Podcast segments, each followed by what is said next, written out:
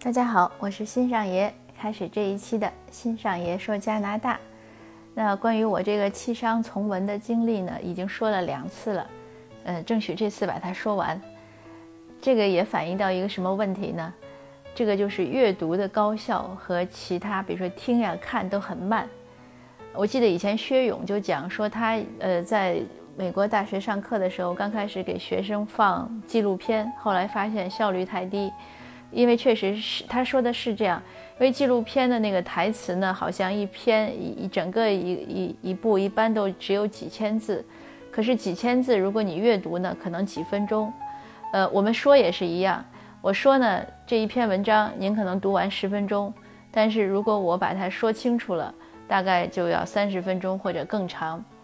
在这个呃情形下呢，所以大家还是鼓励大家多阅读。呃，当然，如果你为了呃使用碎片化的时间，比如说开车，那没法读，那就听一听，这很好。但如果你有时间，呃，还是要多阅读。阅读可以让我们的大脑呢保持年轻，呃，反应呢也会快。像我很早以前就知道，以前有一个教音乐的老师，他是科班的，就是科班训练出来的。他讲说，他们专业呃教就是钢琴，学钢琴。他是不让学生看电视的。他说，因为你要看电视，呃，习惯了那个镜头那么慢，那他那个再看琴谱，两行琴谱呢是反应不过来的。当然，我自己没学钢琴，不知道这个理论的实践性。呃，但如果您有孩子学钢琴，这个值得参考。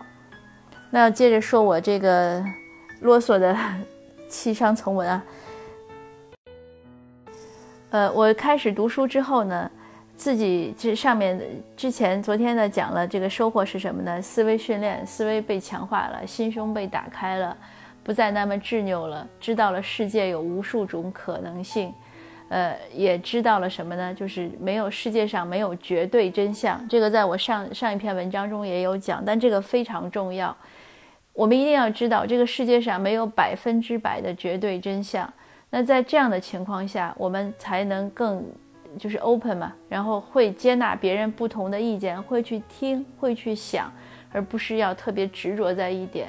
那佛教是不是戒三戒？戒什么？嗔、嗔、贪、痴，对吧？痴就是什么？就是太执着了。有的时候太执着呢是好事，但是呢也不好在于就是让我们容易陷在那儿。所以我们有的时候会经常，尤其遇到困境的时候，要。有意的跳出来，站在第三者角度看一下这件事情。当我们和别人有纷争的时候，纷争很激烈的时候，我们不妨退下来想一想，这其中有没有自己的错，有没有自己的一些误解，这样呢，可能更容易把这个事情解决好。在这儿呢，我也多解释一句，呃，有的人呢就会说，嗯，你这是不是在和稀泥啊？我说不是。是为了什么？我们如果想解决一个问题，你是要知道它，就是尽量能找到它真正的原因，你才能解决。如果我们陷在一些情绪里面，其实那个那个问那个并没有真的找到症结，或者症结不止那一个。但是如果我们陷在一些情绪里面，只盯着那一个看，其实是不利于解决问题的。好，呃，说到我这个读书，就是有了那两个收获之后呢。呃，还有第三个收获是什么呢？呃，我说我性格有改变，还有一个很大的原因，我发现是我接触的人不一样了。我们不用阶层这个词，我觉得是个圈层，因为像加拿大这边，它其实没有社会阶层，但是你一样会有圈层，就是你和什么人打交道。呃，比如说我写作，那可能接触的文人就会多；那我经商，肯定接触的就是商人会多，它是一一个道理。那我在。开始深造之后呢，因为接触的都是学者了，那马上会觉得不一样。有一个很典型的小故事，我开始读书之后呢，很偶然呢，就认识了一个呃，应该是成了我一个好朋友，一个闺蜜，就认识了一个女，她是老师，其实当时，但她比我小几岁，那我们两个呢，就一一一见就很有缘，就开始聊天，后来就经常交流，还有时候一起去开学术会。有一次呢，在开会的时候呢，就在一个房间里住，那一晚上都在讨论的话题呢，我觉得很开心，就完全都是我想讨论的一些，但是很多时候，呃，很多成年尤其是女性可能不太感兴趣的，觉得太空泛的，就是和柴米油盐都没有关的可能是文学呀，可能是哲学呀，可能是时政啊这些东西。那总之很开心。那我就跟他讲，我说跟你聊天很很开心啊，能聊这些话题。他就顿了一顿，然后他就说，他说那可能是你的环境问题。我们在大学里在办公室聊的都是这些话题，这个确实给我很大一个触动。而且和他交往呢，他会指出来我的一些言行中的不妥，他会说，哎，你这样怎么怎么样？那刚开始我可能觉得有点嗯别扭吧，就谁也有点受不了。但是冷静下来一想。真的是好多年好多年没有人给我指正了，那他指的是非常对的，而且都是一针见血的，我很感谢他。嗯，我就我觉得这个是什么？就是因为你和不同的人接触，不同的圈层的人接触，就真的是会影响到我们。所以我也在文章里写，如果你想变得优秀，一定要和那些你认为是优秀的人在一起。呃，说到这儿呢，就想起让我想到另外一个，那是很年轻的时候，二十几岁的时候，当时还经商。然后有一次我参加一个旅行团回来，也两个都是就是叫什么两个单身嘛，因为我是一个人去的。然后当时有另外一个团友呢，也是个女性，所以我们两个就住一块儿。住一块儿呢，她离过婚，然后她就一直在跟我说婚婚姻的种种不好。回来之后呢，当时是一个大哥接的我，然后他就跟我讲。就上了他车，他说：“哎，他说小妹，你不要和那个人在交交往了。他说，你看他那个面相长得就是又苦又不好，什么说，哎，我说你说的挺对啊，他命是不好，他离婚了，怎么怎么样？我就把这个女士的不幸遭遇讲了一遍。那个大哥呢，就说了一句话，他说的挺经典，他说，你要是不想离婚，你就不要整天和离过婚的人混在一起。”但是他这个话可能是有点我们说偏颇，但是后来我觉得为什么有道理？因为你就是所谓怨妇俱乐部嘛，也有怨夫俱乐部，是吧？就是如果你总和那个他很有些人，有些人当然很多人离过婚是无所谓的，人家不会再谈这个事情，就接着往前走了。但是有些人呢，就会陷在那个悲哀中或者愤怒中，他就会不停的说，你和这样的人在一起呢，那每天交流的话题就是这样。就会影响到你的你的一些判断，因为人都是经不起挑剔的。他每天说他前夫怎么怎么样，呃，或者家庭矛盾，那回过来你就会看你的先生怎么样，家庭矛盾，谁家没有矛盾呢？对吧？那这个矛盾就看你要不要过去。你不要过去，它就是座山；你过去了，它就是个芝麻小事儿。所以道理是一样的。那这个读书让我就是深造之后，让我能有一个比较大的进步呢，也是和这个圈层不一样了。呃，那你进的微信群也不一样了，群里人聊的天就更不一样了。因此，这个朋友圈其实非常能反映一个状态。你会发现，有时候你的朋友圈里的一些刷屏的话题，在别人的朋友圈里根本就没有出现，反之亦然。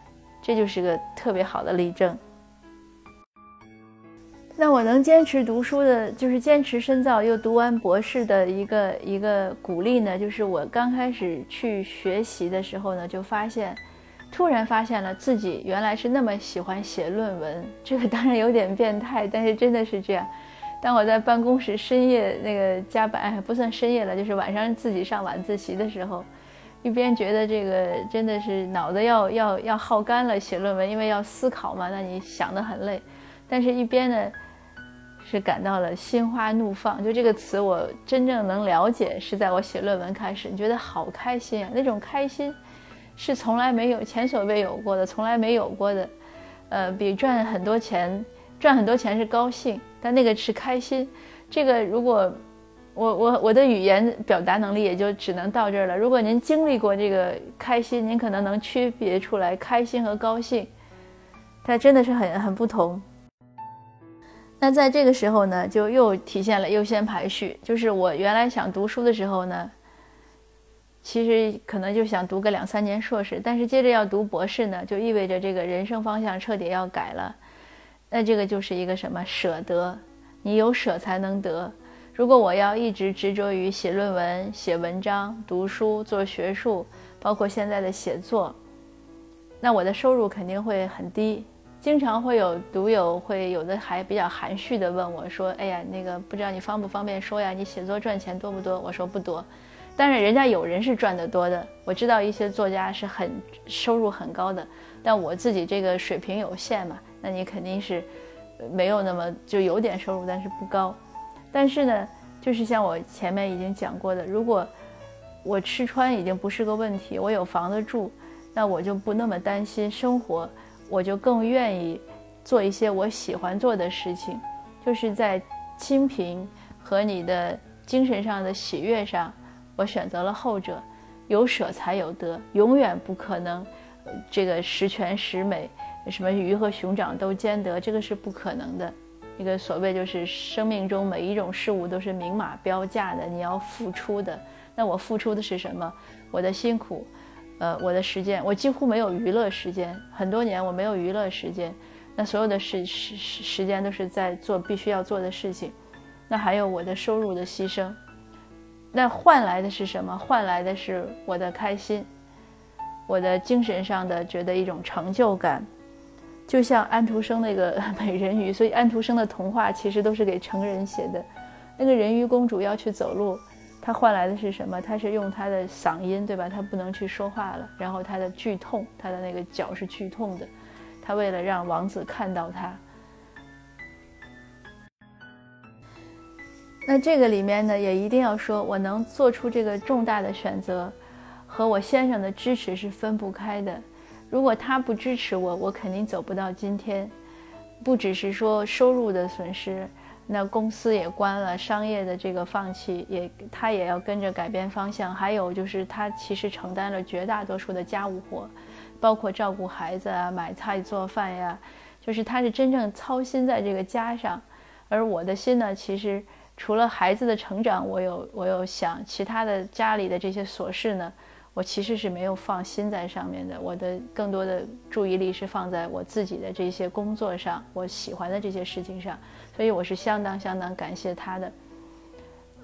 在文章中我也写，退一步讲呢，这也是我当时就是我选择他的时候的一个正确性，说明这个就是时间的玫瑰嘛。那我们几十年走下来，证明选他是选对了。